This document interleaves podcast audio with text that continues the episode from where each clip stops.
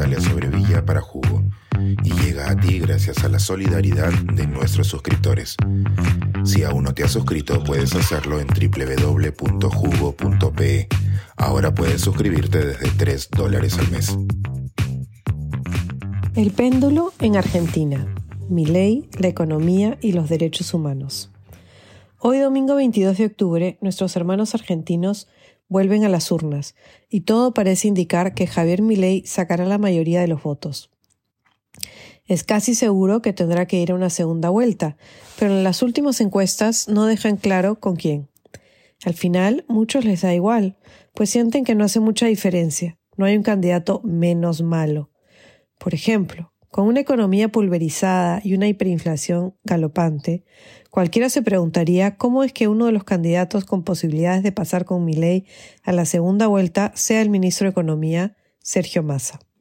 La explicación es sencilla, dentro de lo desconcertante. Se trata del candidato del peronismo, y para muchos eso es suficiente para apoyarlo. La otra candidata con alguna posibilidad es Patricia Bullrich, quien fuera ministra de Seguridad en el pasado gobierno de derecha de Mauricio Macri. De momento sus posibilidades son menores y su desempeño en la campaña deja que desear. El argumento, tanto de ella como de Milley, parece simplemente ser el anatema del kirchnerismo y, por ende, representar el cambio. Así, una vez más, los argentinos parecen estar destinados al llamado timonazo, un cambio drástico en cuanto a las políticas económicas. Hace cuatro y ocho años ocurrió lo mismo, cuando Macri asumió y cuando se fue. Recordemos además que son ya 20 años desde que Néstor Kirchner logró comenzar a sacar del hoyo la economía argentina, que se había desplomado entre el 2000 y el 2001, cuando el experimento de poner el dólar en paridad con el peso los llevó al absoluto desastre financiero. Pues dolarizar es ahora una de las propuestas de mi ley. Argentina tiene la triste distinción de haberse empobrecido en los últimos 100 años, mientras que muchos lugares del planeta se han enriquecido. ¿Cómo puede ser que uno de los países más ricos del mundo en cuanto a materias primas, con una impresionante capacidad para la agricultura y la ganadería, no logre encontrar un camino al desarrollo? Este bamboleo extremista del péndulo parece ser un factor protagónico, por ejemplo, mi ley promete hacer una hoguera con muchas de las provisiones sociales actuales y acabar con casi todo el Estado. Su objetivo, repite, es terminar con la llamada casta, que según él y quienes lo apoyan, domina desde hace décadas la política y economía argentina. Su retórica incendiaria se ha dirigido también contra las comunidades que luchan por los derechos humanos y la memoria, y ha declarado en repetidas oportunidades que no fueron 30.000 los desaparecidos durante el gobierno de la Junta Militar, sino unas 8.753 personas, lo que implica una terrible amenaza a las políticas de memoria que comenzaron con la caída de la dictadura y los juicios a las juntas. No obstante, esta tampoco es la primera vez que el péndulo se mueve en dirección al olvido, pues recordemos que el presidente Carlos Saúl Menem indultó a un número importante de perpetradores.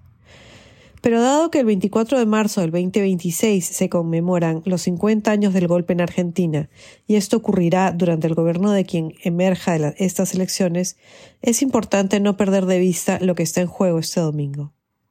Las consecuencias de un triunfo de Milley abren el potencial de ser apocalípticas, según lo repiten las voces que luchan por preservar la memoria.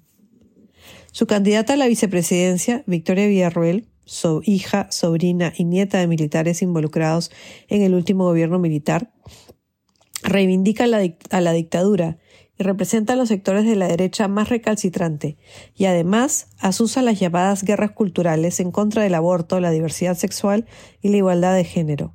De alguna manera, ella está en sintonía con las mujeres jóvenes y conservadoras, hijas y sobrinas de políticos que en algún momento fueron poderosos, que recientemente han llegado al Congreso en el Perú. No será sorprendente verlas también en las elecciones del 2026, cuando se conmemoren los 30 años del inicio del proceso de esterilizaciones forzadas que muchos niegan o minimizan.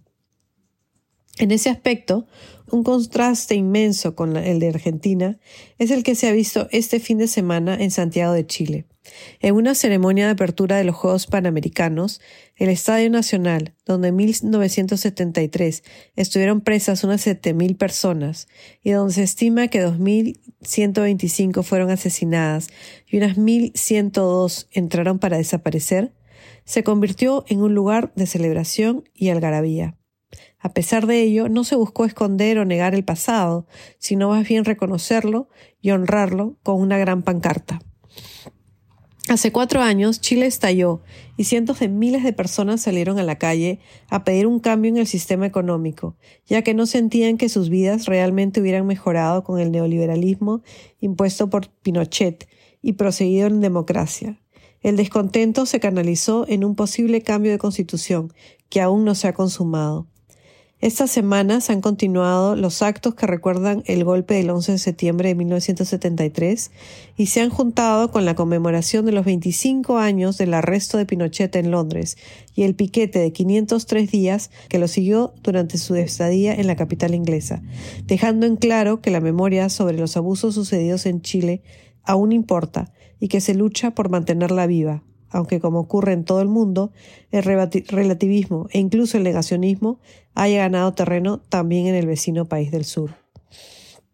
Si bien el péndulo en materia económica es algo a lo que estamos acostumbrados históricamente en América Latina, es inmensamente preocupante que ese mismo movimiento alcance a la mirada que tenemos sobre los derechos humanos. Cuando el dinero vale más que la vida, la humanidad está perdida. Si en Chile y Perú se batalla por ello con más ahínco en tiempos recientes, es de esperar que, aún ganando la plancha de Javier Milei, en Argentina tampoco se ceje en ese esfuerzo. Suscríbete a Jugo y espía en vivo cómo se tramó este artículo. Nuestros suscriptores pueden entrar por Zoom a nuestras nutritivas y divertidas reuniones editoriales. Suscríbete en www.jugo.pe.